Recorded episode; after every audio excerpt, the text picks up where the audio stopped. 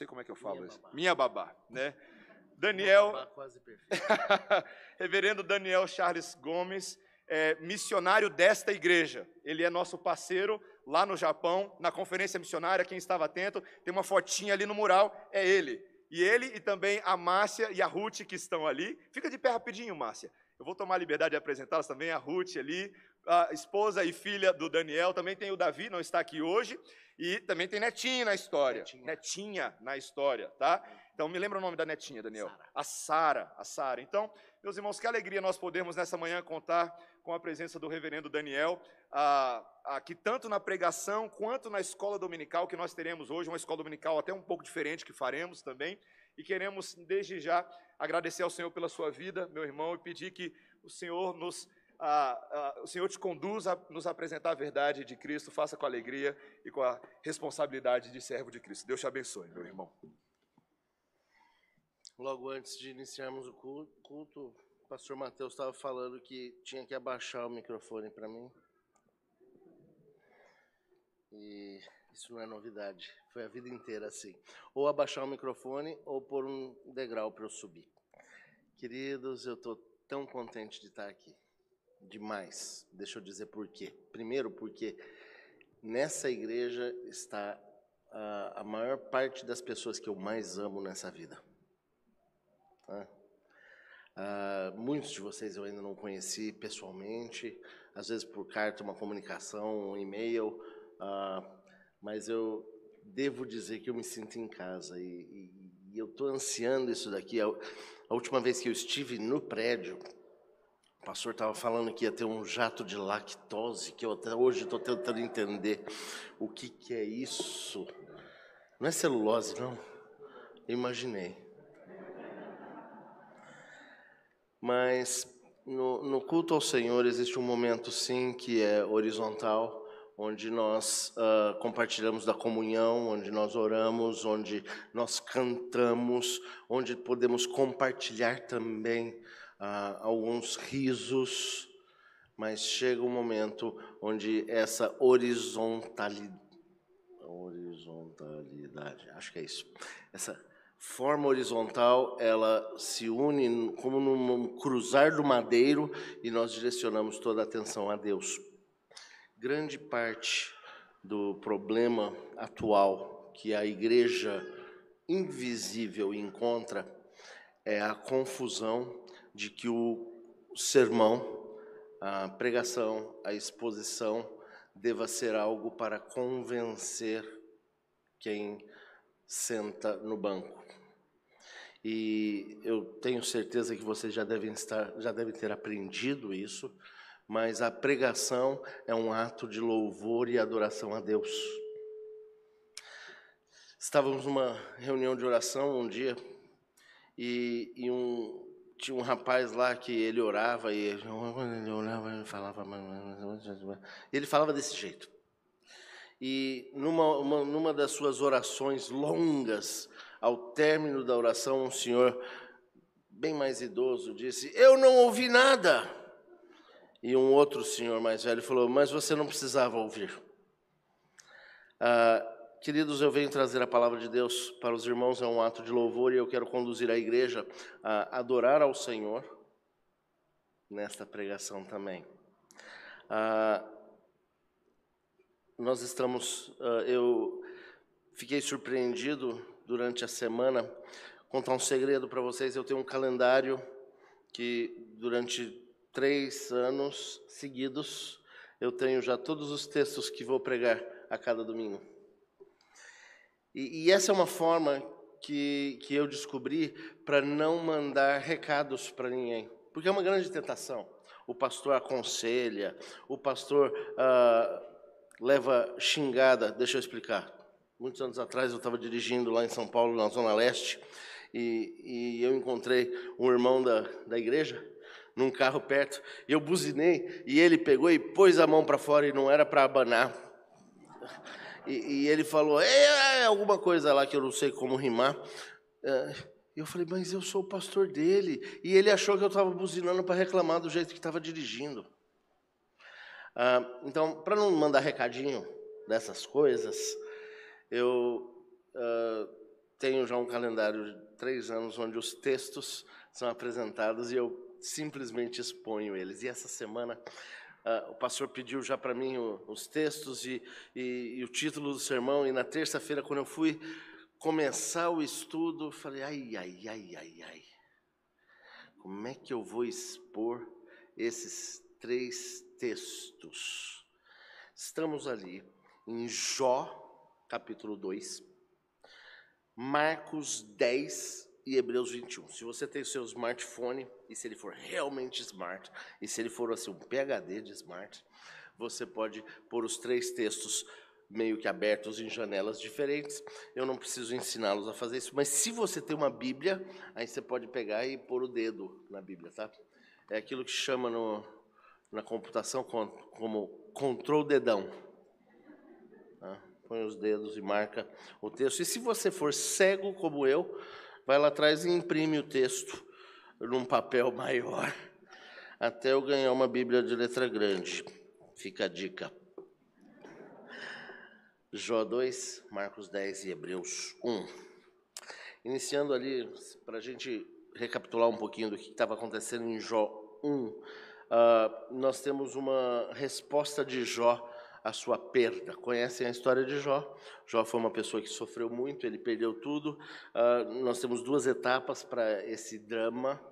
Nós temos duas etapas para uh, essa descrição, essa uh, narração. Eu não gosto de usar a palavra narrativa, porque a narrativa dá a ideia de que foi alguma coisa construída, tá? Mas a narração tem duas etapas. Nós temos de Jó 1, 1 a 5, um cenário terreno, tá? Que depois de Jó 1, 6 a 12, nós temos um palco no céu. Conhecem a história? O, o, o anjo caído, o anjo de luz que caiu, ainda tinha que responder para Deus e ele veio prestar contas ao Senhor. E lá ele Deus fala sobre o seu servo Jó, e ele diz: Sim, eu vi Jó, mas Jó só serve ao Senhor porque ele tem tudo. Ah, de repente, Jó passa por uma perda catastrófica e o livro mostra, nós temos o capítulo 13, do versículo 13 ao 19, capítulo 1, todas as perdas que Jó teve, e eu tenho certeza que cada um de nós, em algum momento da vida, uh, já fomos referidos à história de Jó pelo nosso sofrimento, por aquilo que a gente passa, e, e sempre tem um irmãozinho muito bem intencionado que está lá e põe a mão e fala, mas pense em Jó. E é bom, é bom, não é, não é ruim isso.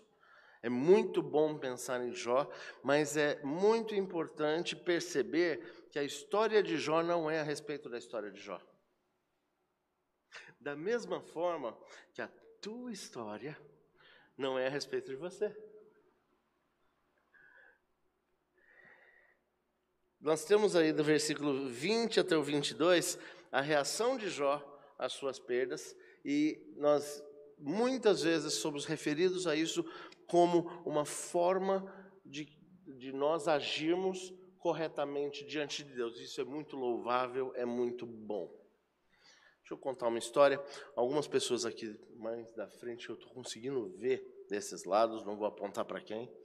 Ah, pessoal que conhece minha família, sabe da história do meu pai e da minha mãe, quando ele, minha mãe, jovenzinha, 17 anos, conheceu meu pai, já resolveram que iam casar. Só que ela foi morar de volta, minha mãe é americana, ela foi voltar morar nos Estados Unidos e meu pai veio morar aqui em Brasília. Meu pai tinha uma foto dela que ela deu antes. Quem não sabe, foto, antes de ter o smartphone, tinha uma foto impressa, tá? Um pedacinho de papel, onde as pessoas ficavam e faziam um retrato. Tinha gente que fazia cara séria, tinha gente que puxava a barriga, igual tem hoje ainda. É que não tinha Photoshop. Ah, papai tinha uma foto dela, e durante esse ano inteiro, ele só tinha aquela foto para olhar. E ele conta que a foto foi se, desapare... foi se desfazendo. Que, que ela, como é que fala? Evaporou, ela desbotou. E meu pai fala que ele esqueceu como é que era a cara da minha mãe. E no dia que ele foi buscá-la no aeroporto, chegou o avião e naquela época Tio vai explicar para vocês. Tinha escadinha que descia do avião, tá? E começou a descer, e primeiro desceu, desceu uma pessoa, e meu pai falou: Senhor, eu prometi que casava, mas pelo amor de Deus, se for ela, me livra dessa. Depois desceu uma outra pessoa, que ele obviamente falou: falou não dá para ser essa, está muito velha. Desceu uma aeromoça, aí ele falou: se for essa, eu caso agora. Mas ele não lembrava, ele estava nesse drama de consciência, porque ele não lembrava como é que era a cara dela. Até que ela desceu do avião e ele falou, é ela, é, é, reconheceu tudo, voltou toda a memória. Eu não sei se já passaram por esse tipo de, de situação, mas diversas vezes nós esquecemos do que, que nós somos feitos. Nós esquecemos qual foi a razão do nosso chamado. E essa confusão é onde eu quero chamar a igreja hoje para ter a experiência que eu tive também ao ler esses textos e poder agradecer a Deus, porque o Senhor Jesus Cristo é o mais importante da nossa vida e hoje nós somos definidos por Ele. Existem três situações que acontecem na conversão, e a primeira delas não é uma situação do seu coração. É verdade. A primeira coisa que acontece quando você entrega a sua vida e você é convencido do, do, do, seu chamado em Cristo, é que muda a forma que Deus o Pai olha para você. E Ele não olha para você mais segundo o seu pecado, Ele olha para você segundo o sangue do Filho dele. Isso é maravilhoso. A segunda situação que acontece é que aí muda a maneira que você olha para Deus onde você antes vivia contra Deus, reagindo contra tudo e todas as coisas que ele fez, mas agora você olha para ele e tudo que você vê é o amor de Cristo. E você tem acesso a Deus porque conheceu a Cristo. Quem vê a Cristo vê ao Pai. E a terceira situação é que muda totalmente a forma que você olha para os outros. E, e nesses textos aqui, uh, onde eu, eu, quero expor para a igreja, onde foi que houve uma, uma transformação para mim e uma mudança de cenário que, que precisou ser mudada no meu coração, começa quando a gente olha os primeiros três versículos de Jó, onde uh, a saúde de Jó agora é destruída. Uh, veja lá, nós temos então o segundo ato dessa cena celestial, onde Deus se vangloria do seu servo Jó. Leiam comigo? Num, uh, sigam só, tá?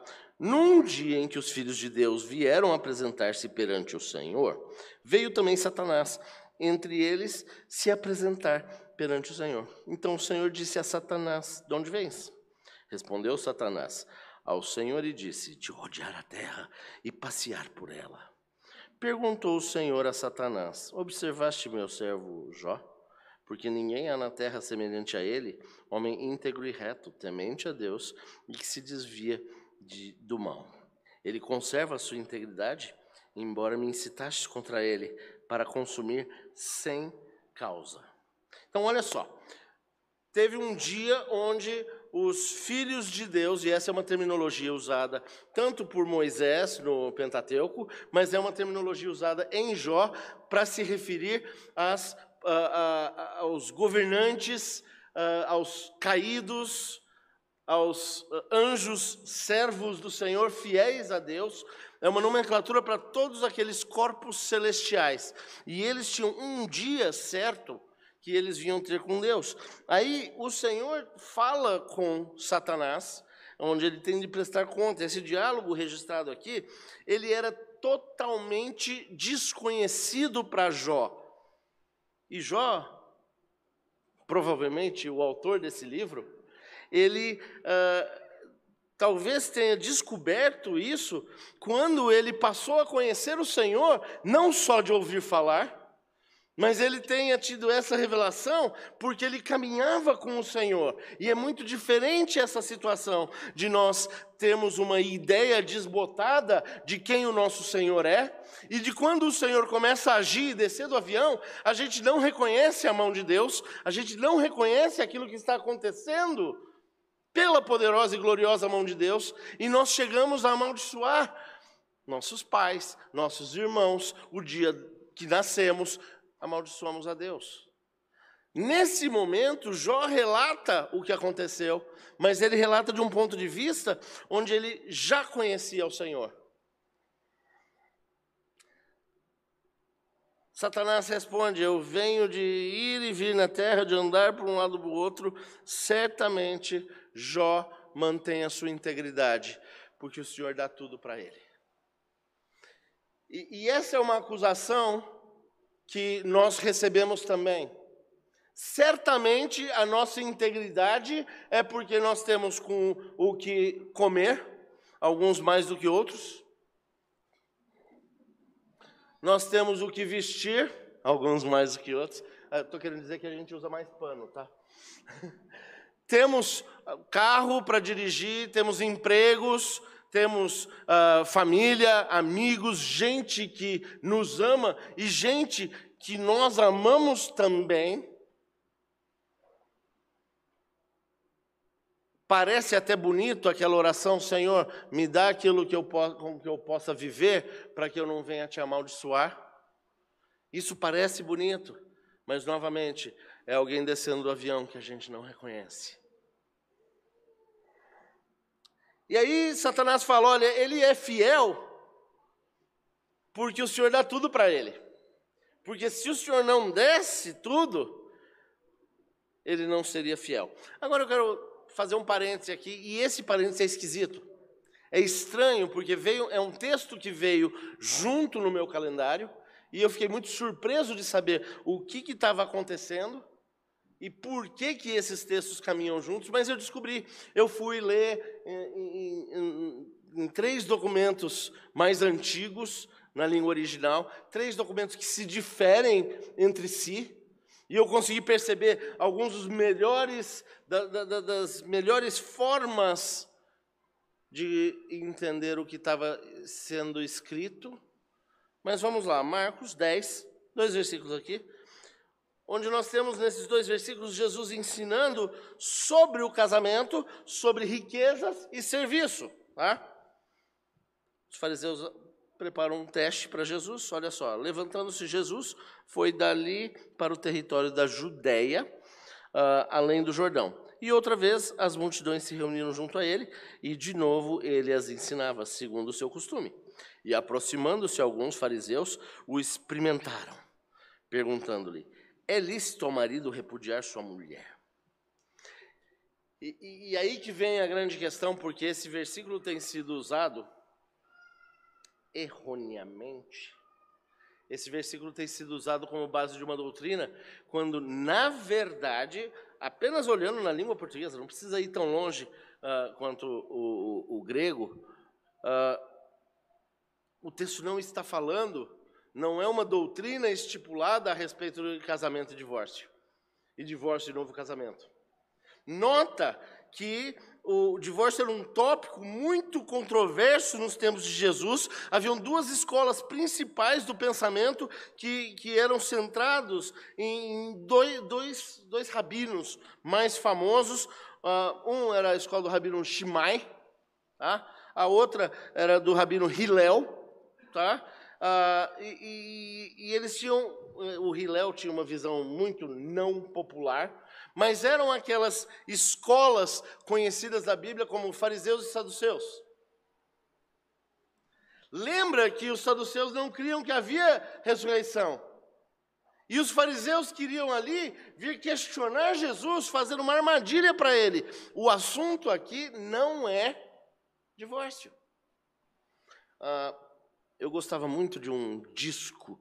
Uh, disco é um negócio de, de plástico, vinil, que tem umas fichinhas assim. É aquele que, os pessoal, pessoal, que o pessoal da. Como é que chama aquela música lá dos.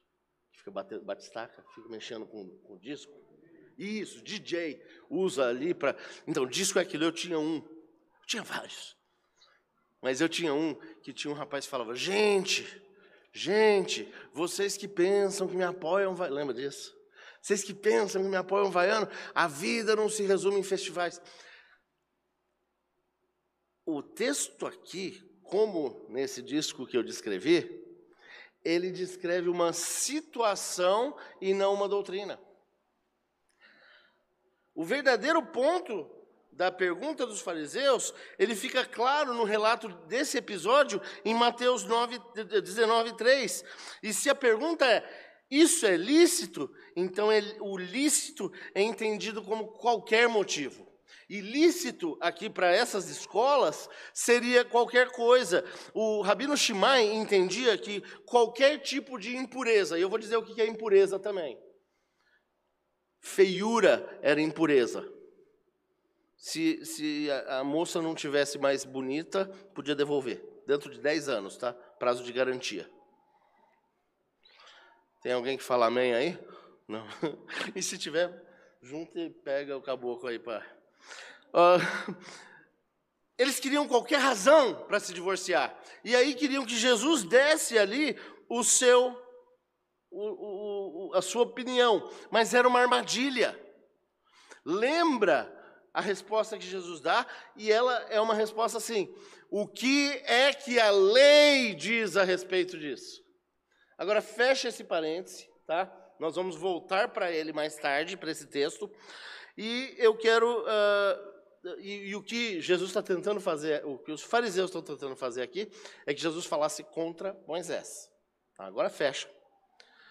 Vai lá para Hebreus 1, 1 e olha, se você ainda não tem isso registrado no teu coração, tá? Eu vou fazer uma canção, três palavrinhas só, eu aprendi de cor. Não, são mais palavrinhas, né? Havendo Deus outrora falado, falou muitas vezes, falou de muitas maneiras, falou aos nossos pais, falou através dos profetas. Hoje ele nos fala em Jesus. Talvez essas palavrinhas. Hoje ele nos fala em Jesus. Seis palavrinhas só. Ensina as crianças isso. Porque grande parte da problemática atual é que nós esquecemos que Jesus é o herdeiro de todas as coisas, o criador de tudo que há, e nos últimos tempos, isso quer dizer hoje aqui para nós, Deus somente nos fala em Jesus. Quem viu em diversas situações onde Deus falou, falou cara a cara, falou através dos profetas, falou em visões, falou em sonhos, falou na experiência enquanto a palavra ainda não tinha sido escrita ainda não tinha sido inspirada, onde toda a palavra resume na pessoa de Jesus, ele mesmo sendo o Verbo que criou todas as coisas. Então vamos lembrando aqui uma situação onde nós temos um cenário de Jó com Deus, onde nós temos um cenário de fariseus com Jesus e agora onde nós temos um cenário de Jesus com você. No versículo 2, parte B e 3, diz assim: ó, ele foi constituído herdeiro de todas as coisas, pelo que também fez o universo. Ele que é o resplendor da glória e a expressão exata do seu ser. O que, que está falando? Quem quer reconhecer a Deus precisa reconhecer a Jesus. Não existe outra forma de chegarmos a Deus. Não existe uma forma de você descobrir a Deus, porque Deus é espírito. E os seus sentidos, a, a, a sua a, condução pela vida, pelo que você percebe, ela é caída e ela é deturpada. Você não é definido por isso, mas você é definido por Cristo Jesus. Ele que é o resplendor da glória, a expressão exata, sustentando todas as coisas pela palavra do seu poder.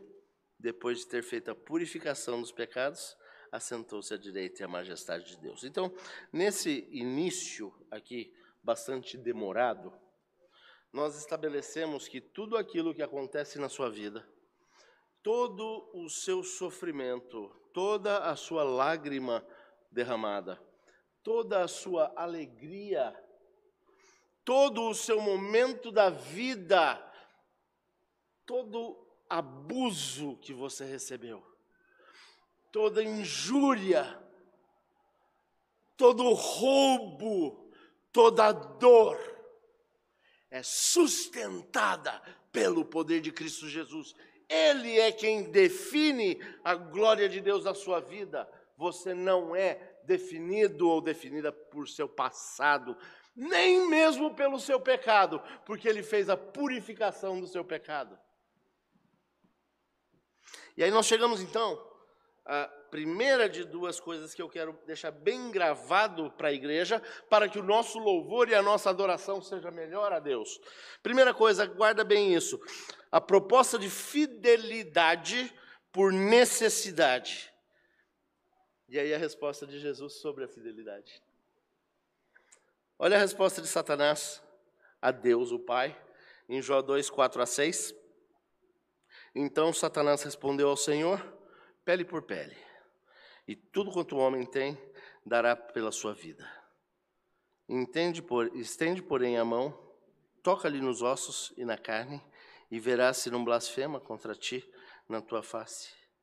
Disse o Senhor a Satanás: Eis que ele está em teu poder, mas poupa-lhe a vida pele por pele. Essa é uma expressão que lá no, no, no Nordeste se chama de uma por riba da outra.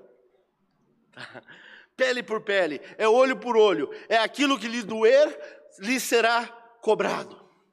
E Deus então uh, passa a Satanás, eh, eh, outorga a ele uma autoridade para tocar-lhe, mas não para tomar-lhe a vida. Isso traria talvez um castigo pessoal da parte de Deus. Satanás chega e argumenta que o problema dos ataques anteriores é que nenhum dos ataques anteriores o feririam naquilo que ele mais amava. Nenhum, nenhuma das coisas anteriores feria Jó onde realmente doía. Conta-se a história de um camarada sentado na sarjeta, depois de um acidente com o carro, e ele chorava e ele falava: Minha Mercedes, minha Mercedes. E alguém chegou lá e falou: Rapaz, você está chorando pelo seu carro?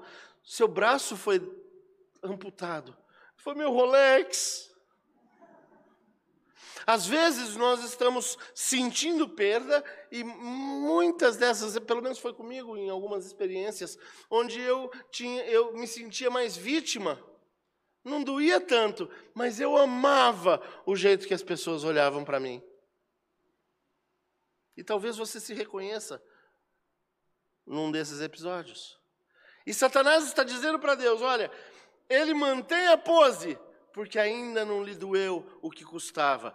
Dizem que num café da manhã servido bacon e ovos, e I love bacon and eggs, uh, alguém teve que dar a pele, enquanto alguém teve que dar um ovo por dia.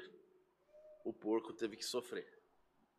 Muitas vezes nós não sofremos o suficiente e nós ainda nos mantemos num nível de fidelidade aparente, num nível de cristianismo aparente, onde nós vamos à igreja a cada domingo, mas não me peça para ir mais, onde talvez possamos ir a um estudo de sábado, a um grupo familiar, onde talvez eu possa até dar o dízimo se eu estiver bem com as minhas contas. E onde talvez a gente possa até ajudar um missionário. Queridos, nunca falem isso. Olha, eu fiquei tão feliz de saber dos outros missionários que são pastores e, e enviados por essa igreja, porque eles são meus amigos. Mas eu não sou um missionário que sou apoiado pela Igreja Redenção. Nós estamos juntos até o pescoço. O meu sofrimento deve ser o seu. E, e, olha, eu diversas vezes tenho sofrido quando eu ouço um pouco do sofrimento da igreja aqui e lá. Amizade é essa, que passa tempo, passam vários anos, e quando a gente se encontra, é a mesma situação, porque nós não somos definidos. Graças a Deus pelo que eu fiz por você. Nós somos definidos pelo que Cristo fez por nós, em nós. E aqui o nosso inimigo tenta nos acusar, dizendo que o nosso sofrimento foi superficial. Toque seus ossos e sua carne, e certamente ele irá amaldiçoá-lo. Eu me entristeci muito em observar algumas, uh, algumas estatísticas uh, durante a Covid, durante a pior parte da Covid, que eu não sei se já chegou ou se já passamos, mas eu sei que está doendo, está machucando, nós estamos descobrindo talvez quem nós não sabíamos que éramos. Olha, até o português ficou bonito nisso, né, Mateus? Nós estamos descobrindo vícios do nosso caráter que não sabíamos que existia. Não, porque é claro, saber que fez coisa errada, gente, não tem aquele filme Se Meu Fusca Falasse? Aqui na Redenção eu tenho medo de falar se meus padrinhos falassem. Graças a Deus que eu não sou definido pelas minhas atitudes, eu sou definido por Cristo, crucificado, morto, ressurreto e ascendido aos céus, que me chama para uma nova disposição mas o nosso sofrimento, a nossa vitimização, tem feito com que nós repensemos até o relacionamento com Deus. E essa, esses últimos anos, dois anos que a gente tem vivido, temos descoberto muito sobre o como não conhecemos a Deus, sobre o como não confiamos em Deus e estamos agindo talvez como aqueles fariseus, tentando descobrir um, uma forma de sairmos do nosso compromisso. Olha só, Jesus enfatiza o casamento e o plano de Deus para o casamento em Marcos 10, dos versículos 3 a 9. É um pouquinho mais longo, prestem bem atenção. Ele lhes respondeu: Que vos ordenou Moisés? Lembra, eles estavam tentando fazer Jesus falar contra Moisés tornaram eles. Moisés permitiu lavrar carta de divórcio e repudiar. Mas Jesus lhes disse: Por causa da dureza do vosso coração, ele vos deixou escrito esse mandamento. Porém, desde o princípio da criação, Deus os fez homem e mulher. Se eu for preso aqui, alguém, por favor, vai me tirar da cadeia. Tá? Uh, Deus os fez homem e mulher. Por isso deixará o homem a seu pai e mãe e unir-se-á a sua mulher, e com sua mulher serão os dois uma só carne. De modo que já não são dois, mas uma só carne. Portanto, o que Deus ajuntou, não separe o homem. Essas foram as palavras de Jesus, não dando a desculpa para divorciar, onde muitas vezes nós estamos querendo desculpas para romper os nossos relacionamentos. Não só o relacionamento de marido e mulher, mas o relacionamento que nós temos como irmãos. Nunca na história do cristianismo foi tão fácil sair de uma igreja para se filiar a outra. Basta o pastor falar de uma forma ofensiva a você. Quando ele nem tinha em mente te ofender, ele tinha em mente prepará-lo para melhor servir ao Senhor. Mas hoje em dia, da mesma forma, outro dia eu estava conversando com uma criança e ele fazia assim para mim. Como se estivesse tirando a minha página de cena. Nós fazemos isso na igreja e nós fazemos isso com o Senhor. O Senhor nos incomoda o coração, desce do avião uma cara que a gente não gosta e a gente tira de cena. Vem um sentimento horrível, um sofrimento medonho que você pensa que Deus te abandonou, então você se refugia em diversas formas de refúgio formas ilícitas, formas pecaminosas, e você tenta satisfazer um vazio que é simplesmente a ausência do Senhor teu Deus na sua vida. Da mesma forma, os, as nossas alianças são distintas antes da criação, nós somos chamados para uma aliança com o Senhor, e o retrato dessa aliança com o Senhor é o, o, o nosso relacionamento horizontal, relacionamento de marido e mulher, relacionamento de pai e filhos, relacionamento de irmãos e relacionamentos de filhos com pais. É tão importante isso, que é o momento onde nós nos reconhecemos, mas quando a aliança mais básica da nossa vida, aliança de reprodução, aliança de osso do meu osso, carne da minha carne, se vai, é impossível, então, reconhecer a aliança com o Senhor Deus. Jesus não estava dando, perdão, não estava dando uma desculpa para o divórcio, mas estava instruindo sobre algo que é completo na sua vida. O divórcio é uma realidade, sim, quando pela dureza do coração alguém diz: Eu não aceito mais. Existem várias situações onde pode-se dizer: Eu não aceito mais, mas dizer eu não aceito mais quer dizer eu não perdoo. Dizer eu não aceito mais quer dizer eu não quero. E perdão é a parte mais patente do cristão. Jesus disse: Se não perdoardes os pecados, os seus também não foram perdoados. Significa que quem não perdoa não é nem escolhido de Deus, não foi escolhido para ter os seus pecados perdoados.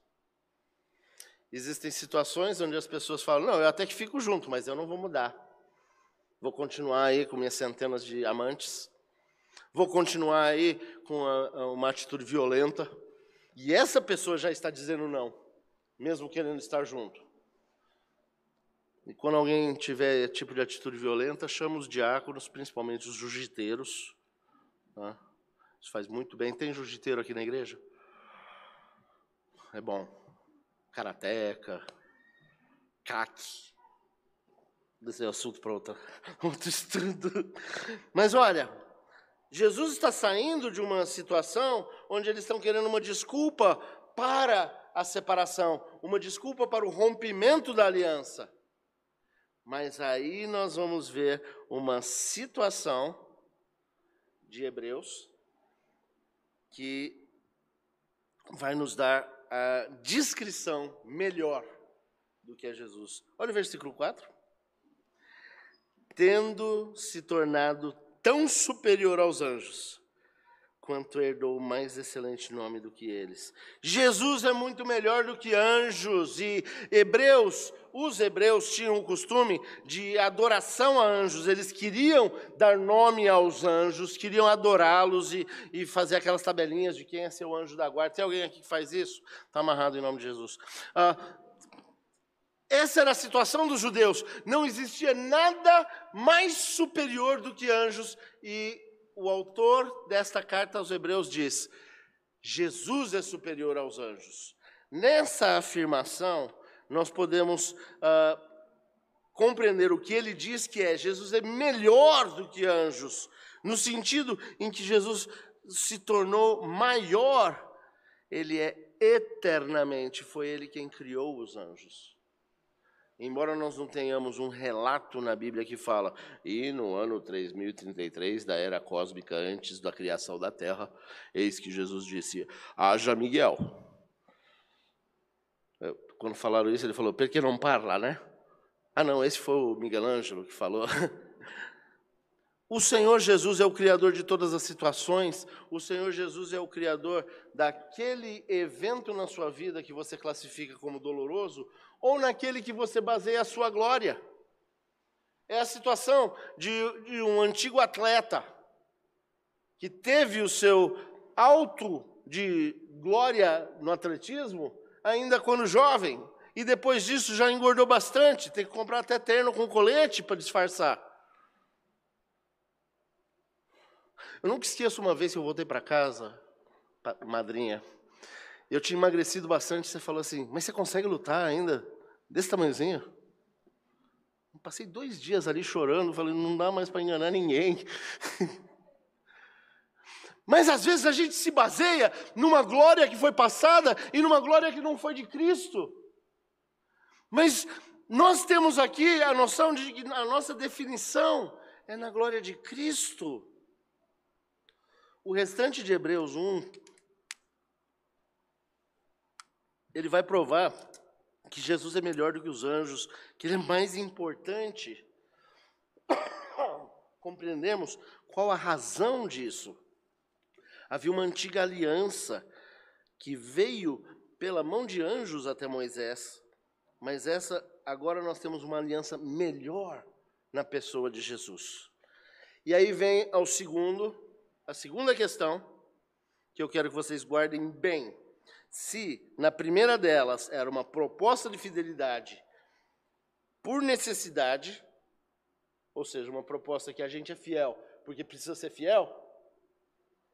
A resposta de Jesus sobre ser fiel é que ele é maior do que a fidelidade. Agora vem a segunda questão. E a segunda questão, grave bem isso, porque vai salvar a tua vida. Não estou falando sobre a salvação eterna. Eu estou falando naquele momento escuro que você pode estar passando agora. Naquele momento doloroso, onde você teme e treme qualquer situação, qualquer movimento. Lembra que há uma proposta feita de fidelidade por expressão. Nós somos fiéis a Deus, não porque a gente precisa disso para ir para o céu, mas nós somos fiéis a Deus porque Ele nos chamou e é a nossa função expressar amor e expressar o resplendor da glória de Deus em Cristo. Há uma resposta de Jesus quanto às suas aflições. E, meus irmãos, pais, filhos, o meu desejo é que a Igreja Redenção cultue melhor ao Senhor mesmo quando vocês são afligidos. Que ao espremer da grande mó da tua vida, o suco de louvor a Deus seja agradável, produza alegria como o sangue de Cristo vertido por nós. E enquanto aguardamos a grande comemoração, onde aguardamos as bodas de um casamento que jamais será extinto. Onde o Senhor virá, e lá ele aguarda sem beber o vinho, mas onde ele garante que voltará para ter a comunhão verdadeira conosco, onde nós seremos seu povo e ele será nosso Deus. Olha os versículos 7 e 8 de Jó 2. Então saiu Satanás da presença do Senhor e feriu a Jó de tumores malignos. É o seu caso? Levanta a mão. Desde a planta do pé ao alto da cabeça. Jó, sentado em cinza, tomou um caco para com ele raspar-se. Essa doença que, que Jó sofreu, ela tinha o objetivo específico de levá-lo tanto ao desespero que amaldiçoaria a Deus, e de levá-lo a uma ruína onde ele não conseguiria mais ver qualquer alegria. E a gente não se surpreende com os ataques contra Jó, deles terem sido tão severos, né? mas a gente fica admirado e surpreso que ele ainda assim não amaldiçoou o Senhor. Por quê? Ah, fazendo isso, conta a história de uma reunião de conselho onde um jovem rapaz havia cometido um deslize, estava ali para ser disciplinado. Tem disciplina aqui na igreja, pastor? Tem. Fiquei sabendo. Ah, e, e, aí o pastor estava tentando defender o rapaz, porque pastor é gente boa, é boa praça. Confia no pastor, tá? E o pastor virou e falou assim: Olha, meus irmãos, quem nunca errou, que atire a primeira pedra, e de repente o moleque leva uma pedrada na cabeça. O pastor olha para o presbítero ali, sempre tem um presbítero. Ah, e se, se você estiver sentado do lado desse tipo de presbítero, não olha para ele, tá? Fim, olha para mim, finge que não é com ele. O presbítero deu uma pedrada e o pastor falou, mas meu irmão, você nunca errou? Ele falou, olha, pastor, dessa distância, não. Às vezes a gente simpatiza com uh, os problemas alheios e a gente até dá desculpa para as pessoas desviarem os seus pés do caminho do Senhor. Eu sou apaixonado por uma música caipira que diz que o curió da marca Piracicaba, tem três tipos de curió. O Piracicaba é o que canta mais bonito. E essa canção diz que para ele ser do bom é numa roda que ele canta numa roda de 20 ou 30. O crente, para ser do bom, é apertado na roda da igreja. É quando ele está sofrendo que ele produz o mais belo louvor. E no meio dos louvores Deus habita. E ele nos prometeu que nunca nos deixaria só. A minha definição é em Cristo crucificado, porque ele é melhor do que os anjos. Jó sofreu dor, eu fiz uma lista. Provavelmente estava tossindo muito na frente dos outros. Jó sentia a pele dele descarnada e escurecida, feridas. Jó não conseguia comer, anorexia. Jó tinha febre, depressão, choro, insônia, pesadelos. Descobri de um comentarista que falou que Jó tinha mau hálito. E, isso deve ser horrível. Ah, dificuldade para respirar, isso é horrível. Visão deficiente, olhar abatido, feridas doloridas, coceira, e diz que isso durou por muitos meses. Jó 29 fala que isso durou por muito tempo. E essa comparação na nossa vida, onde a gente jura por Deus que não merecia passar aquilo que está passando, não merecia passar o sofrimento, mas, meu querido irmão, é dessa forma que o nosso louvor mais puro vem, quando a gente diz: Eu sou do Senhor e a expressão da minha vida é ser fiel até a morte e receber então a coroa da vida. Esse nosso momento é como se nós fôssemos cheios de sparrings, pessoas que nos treinam a fé para sermos fortalecidos em Cristo Jesus para alguma coisa que vai vir. E isso é bem óbvio quando a gente olha em Marcos e os discípulos ficaram olhando ali com cara, uh, uma cara esquisita para Jesus, porque os, fariseus vieram fazer uma pegadinha e Jesus não mostrou para eles. Sabe, é muito legal quando um chefe consegue dar uma resposta à altura. Eu sou apaixonado por aquela musiquinha, né? Como é que é? Turn down for what? E vem o óculosinho voando. Meu sonho é que alguém faça um desses memes comigo. Mas eu não consigo, eu lembro da resposta três horas depois. Falando, devia ter falado um negócio assim. Os discípulos de Jesus, estamos aqui em Marcos 10, 10 a 12, eles ficaram perplexos. E Jesus precisa esclarecer para os discípulos e esclarecer para você e para mim hoje. Em casa voltaram os discípulos a interrogá-lo sobre esse assunto e ele lhes disse: Quem repudiar sua mulher e casa com outra, comete adultério contra aquela. E se ela repudiar seu marido e casa com outro, comete adultério. Essa explicação era o que Moisés dizia. Era o, o, o, aquilo que a gente já conhecia. E essa é uma chamada hoje para nós, quando lemos na Bíblia, quais são as situações que a gente tem o, o direito de desobedecer a Deus.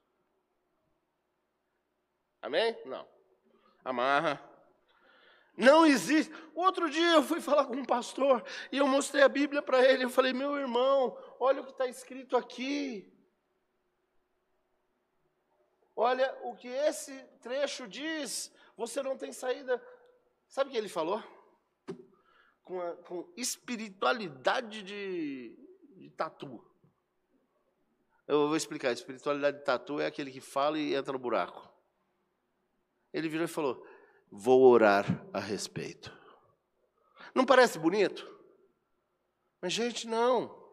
É uma falsa espiritualidade. Devia dizer: eu estou errado, a Bíblia é certa, vou consertar o meu caminho. Mas às vezes a gente fica dando uma, uma, uma, razão aos fariseus modernos, aos saduceus modernos que duvidam de uma ressurreição. Mas olha, os discípulos perguntaram novamente, e esse não é um ensinamento de um versículo que fala tudo o que tem que saber sobre divórcio e novo casamento. Jesus claramente acompanha essas suas observações desde o início do capítulo, onde ele indicou que Deus fez uma licença e não de comando do divórcio ao invés da imoralidade. Mas Jesus responde: então o que quer dizer um divórcio? Que vem por outros motivos? Um divórcio por qualquer outro motivo é adultério. Dizer não para o perdão, dizer não para a redenção não importam as circunstâncias, já é o adultério. E até quem diz não para a confissão, até quem diz não para o arrependimento. Pegou a ideia? Não é uma desculpa, é uma licença. É uma licença para dizer se a parte não culpada adquirir, ah, como é que fala hoje em dia? Contrair casamento, ela não está em pecado. Mas se, e muitas vezes ambas as partes são culpadas, não olharem para Cristo, é a mesma coisa que negar ao Senhor no meio do sofrimento. A antiga palavra para impureza, para imoralidade é bastante conhecida nossa, a palavra do grego, é porneia. Tá? É uma palavra muito ampla, ela, ela cobre uma miríade de assuntos nessa área. Tá? Essa permissão para o divórcio não era somente pela impureza, porque a impureza é perdoada. Um pecado confessado tem a garantia da Bíblia de que ele é fiel e justo para purificar de toda injustiça.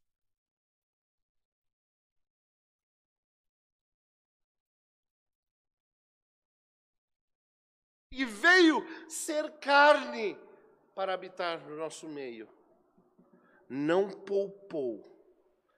Deus que não poupou o próprio filho, nos chama para replicar esses relacionamentos. Uh, se o divórcio não for baseado em fundamentos bíblicos, o tipo de divórcio que o Senhor se referia aqui, então não tem direito de novo casamento. Ah, isso significa que quando Deus olha do céu, ele não tem três categorias: solteiro, casado, divorciado. Ele tem duas, solteiro e casado. Nós somos vinculados por uma aliança. E o não vincular dessa aliança diz muito a respeito do nosso relacionamento com Deus. Só que aí a gente fica no impasse, porque a atualidade hoje é muito comum, é, é, é muito visto. Cada um de nós tem, uh, se não está passando por uma experiência ou se não passou por uma experiência, conhece alguém que sofre isso. A mensagem que nos move a servir a Deus por expressão é aquilo que está escrito no versículo 5 de Hebreus. E, e ainda nisso, se você olhar, abrir rapidamente a sua Bíblia no Salmo 2, tá? logo depois de Jó, Salmo 2, 7.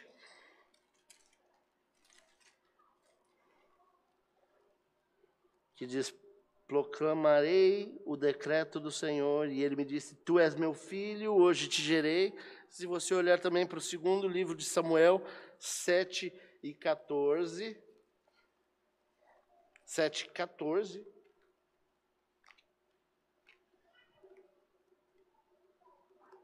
Cadê aqui? Deixa eu achar na minha Bíblia para poder ler.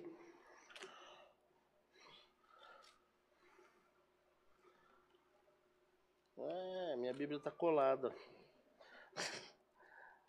7,14. Olha só.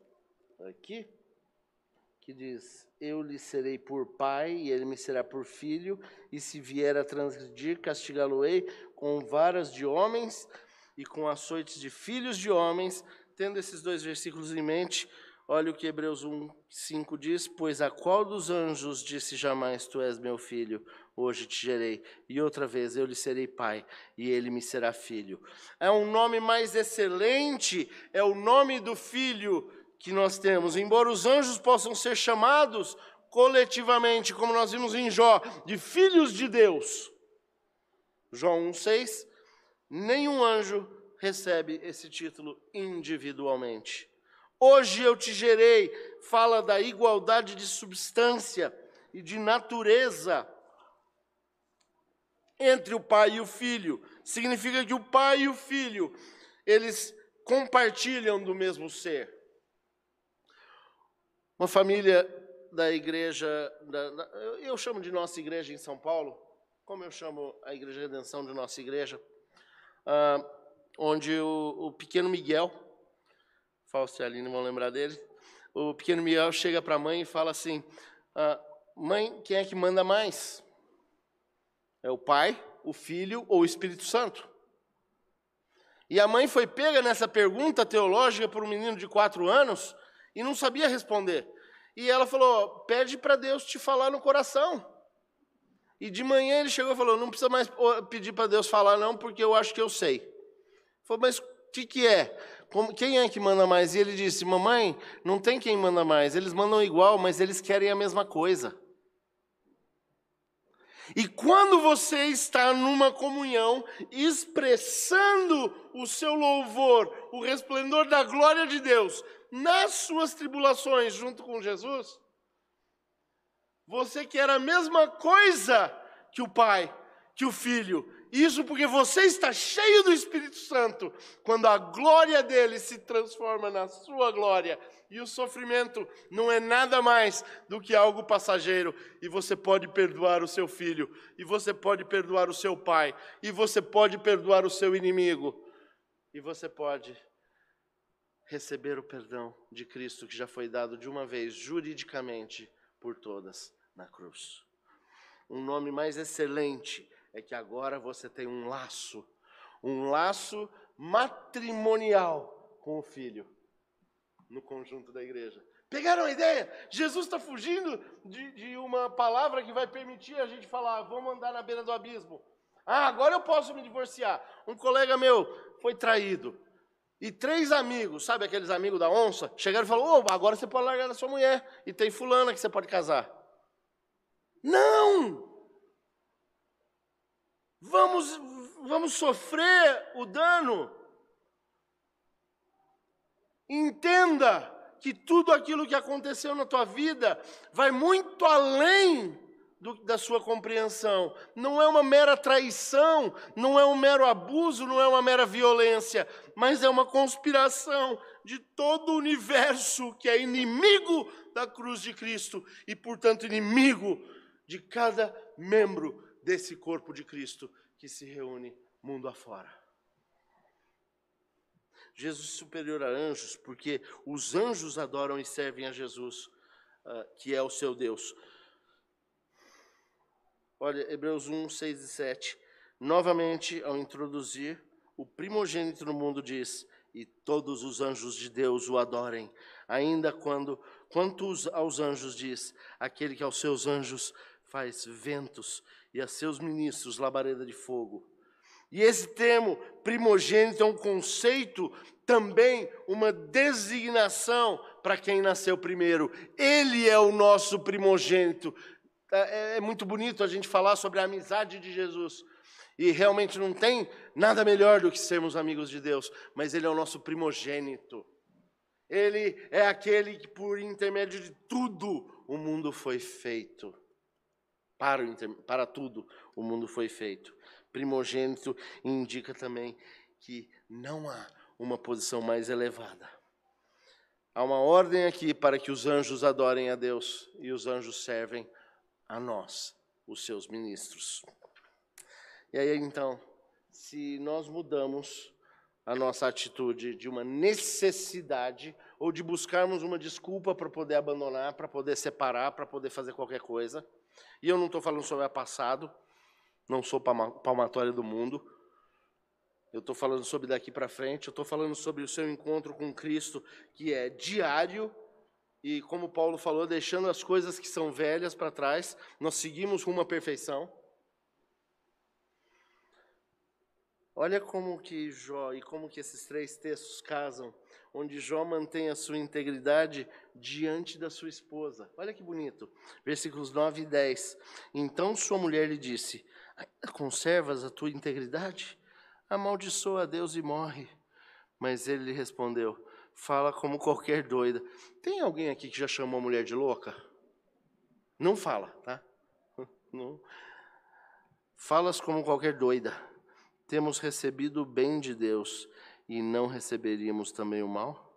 Em tudo isso, não pecou Jó com seus lábios. Olha que bonito alguns textos da Bíblia que me falam muito ao coração. Eu gosto muito daquilo que é falado de Josias. Josias andou sem se desviar nem para a direita nem para a esquerda. Aqui fala que Jó não pecou com seus lábios. Será que a gente é questionado? E será que a nossa melhor parte, nosso cônjuge, está nos levando a amaldiçoar a Deus? Mas, como no exemplo de Jó, nós devemos ter uma atitude de conduzir a bondade de Deus e de olharmos que louvando a Deus, reconhecendo, e louvor quer dizer dar crédito, reconhecer que o Senhor que nos dá todas as bênçãos, o Senhor que nos dá a comida farta, o Senhor que nos dá a amizade, Ele também é o Senhor que nos traz a tribulação, para que nessa tribulação, quando nós recebemos, como é que Jó fala? Nós receberíamos também o mal? E não se engane, Deus fala: Eu sou o Deus que faz o bem e o que? Cria o mal. Esse mal não é a maldade, mas é aquilo que nos oferece uma tensão para que os nossos músculos sejam fortalecidos, para que a glória do grande corpo seja a de Cristo. Quando ele fala, você fala como mulher doida, essa foi uma representação ah, de Jó quanto à sua esposa. Ele não foi um acusador, mas ele mostrou para ela ah, que o modo dela falar não era mais reconhecido. Lembra que eu falei que às vezes a gente não reconhece Deus? A gente não reconhece a mão de Deus tocando a nossa vida e pesando sobre nós. Muitos anos atrás, eu, muitos anos atrás, eu cheguei para meu pai e falei: Pai, você não me ama? E ele falou: que, que coisa ridícula, filho. Por que, que você ia pensar um negócio desse? Eu falei: Pai, você faz muito tempo que você não me bate. Falar de bater eu, eu, eu, fiz essa pergunta lá na, na igreja semear. Alguém aqui já apanhou por sílabas? Eu vou explicar. É aquela, eu já falei para você. Você apanhar por sílabas. Mas eu cheguei na minha ignorância infantil e falei, pai, você não me ama mais, você não me bate? Ele falou, filho, eu não te bato não é por falta de necessidade. Eu não te bato mais porque você já tem 18 anos. Sabe, às vezes a gente não reconhece a disciplina de Deus como disciplina de Deus, e Deus disciplina o seu filho que ele ama, não é punição. Meus irmãos, nós não vamos sofrer nenhuma punição na mão do Senhor. Punição é retribuição pelo pecado. E o Senhor levou em, sobre si toda a punição pelo pecado. E você não tem mais direito sobre, sobre essa punição. Nós somos disciplinados, sim. E às vezes a disciplina precisa de vir com algemas, e vir com chicotes, e vir de forma que nos amarram, porque nós somos muito dedicados à rebeldia. E às vezes ela vem até vestida de morte. Quando Paulo fala, entrega o corpo a Satanás para que a alma se salve, todavia, como que pelo fogo. Mas a igreja deve reconhecer a poderosa mão de Deus na tribulação, na disciplina, na mão do Senhor, que gloriosamente nos conduz à comunhão com Ele, a uma aliança com Ele, que é mantida por Ele e não por nós. E aí, Jesus pega e ele dá um exemplo de como receber esse reino.